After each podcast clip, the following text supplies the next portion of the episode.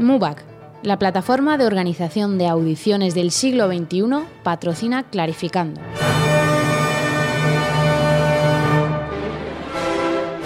Clarificando. Con Clara Sánchez.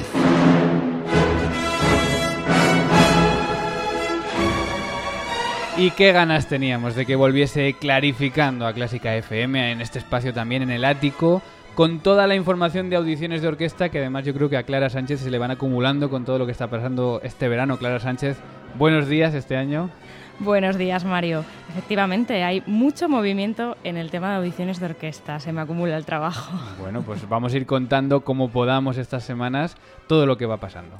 Eso es, vuelve clarificando que en la temporada en la que Clásica FM comienza la aventura de la retransmisión non-stop, nos va a ofrecer 20 nuevos episodios en los que os traemos muchas novedades. Pero antes de revelarlas, empezamos ya hablándote de las convocatorias que no te puedes perder. El pasado miércoles lo anunciábamos, audiciones de Fagot en la Real Orquesta de Sevilla.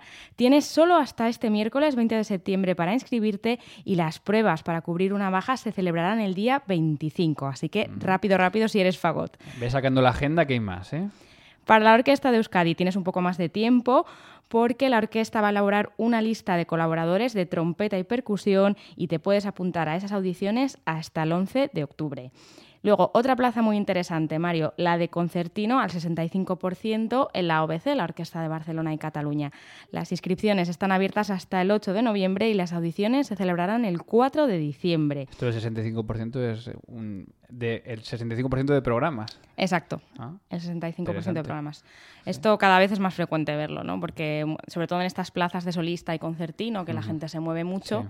Pues a veces es interesante tener tiempo para hacer, para compaginar el trabajo con otras cosas. De estas audiciones me ha parecido muy interesante que la orquesta adjunta a la convocatoria un documento de bases en el que incluye pues, las condiciones laborales, el repertorio de audición, las distintas fases, puntuación en cada una de ellas, la afinación del piano, o sea, datos muy concretos, y luego también los miembros, los nombres de los miembros que estarán en el tribunal de todas las fases, que además me ha parecido muy destacable eh, que va a estar, bueno, pues por lo menos dos miembros de cada sección de la orquesta en el tribunal. Un tribunal muy, muy amplio. Pero además, te- esto es un, yo creo que es una clave muy buena. Yo siempre hablo desde la visión de los concursos, no de las audiciones, pero yo siempre miro el tribunal. Y de hecho es una de las cosas que a veces te hace decidirte a hacer, en este caso, audición o en ese, en ese otro caso, concurso o no. Y me parece muy bueno que se anuncie quién va a estar ahí escuchando. Eso es, a mí me parece que la transparencia Sí. siempre, siempre es buena. Además, mm, era todo un tribunal con miembros de la orquesta de las diferentes secciones, que bueno, ya es un tribunal bastante plural, pero también con externos. Iba a venir por lo menos, no anunciaban quién, porque me imagino que lo estarán también buscando, Sí. pero iba a haber gente externa a la orquesta, que yo creo que también enriquece, ¿no? Muy bueno.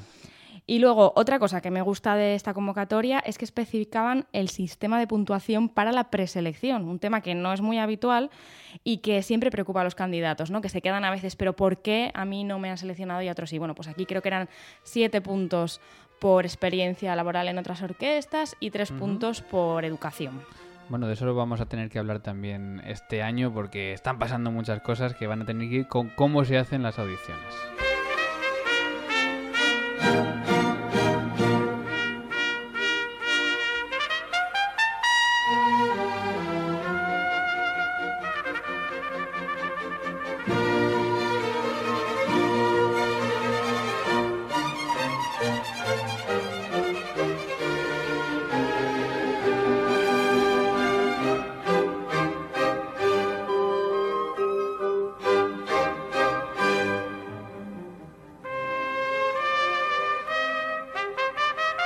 Suena la trompeta en este concierto de Haydn con la versión de Maurice André para hablar también de audiciones en jóvenes orquestas, ¿no? Eso es, el comienzo de temporada también significa que muchas orquestas jóvenes comienzan con sus procesos de selección.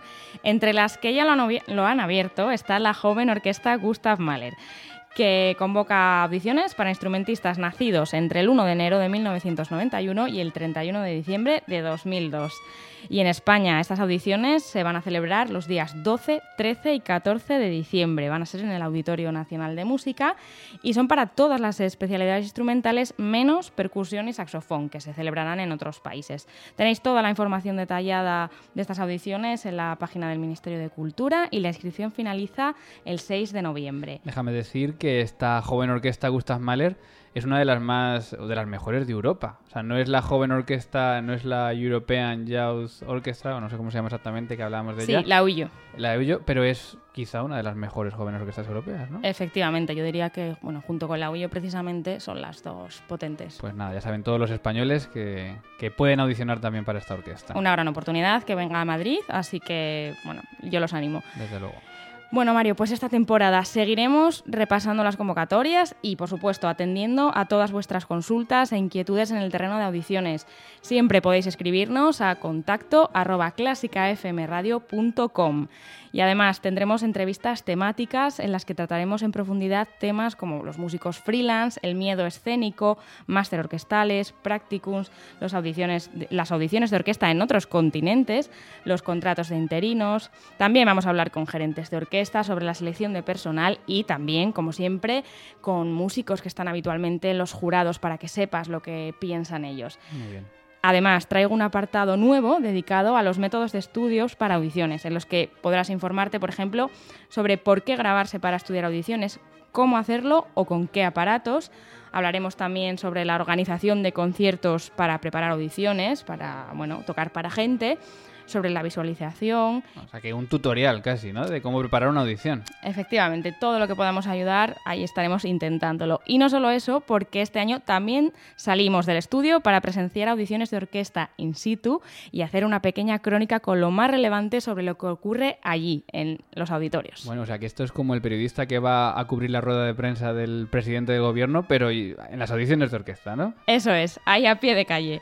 Muy y de bien. hecho, eh, la semana que viene ya podréis lo que pasaba en unas recientes audiciones en el Teatro Real. Bueno, audiciones que han tenido lugar este fin de semana pasado y la semana que viene vamos a escuchar este reportaje porque Clara Sánchez ha estado allí con el micrófono, micrófono en mano para hablar con los candidatos, con los ganadores, con todo el mundo y en Clarificando la semana que viene vamos a poder escucharlos y vamos a también hablar, pues hemos estado hablando esta mañana del tema de la Orquesta de Castilla y León, que también va a haber tema ahí con las audiciones, así que todos estos temas, por supuesto, en Clarificando esta temporada, no te los vas a perder. Eso es, mucha actualidad y nada, estamos con muchas ganas de esta nueva temporada, con ganas también de escucharos y de resolver todas vuestras dudas.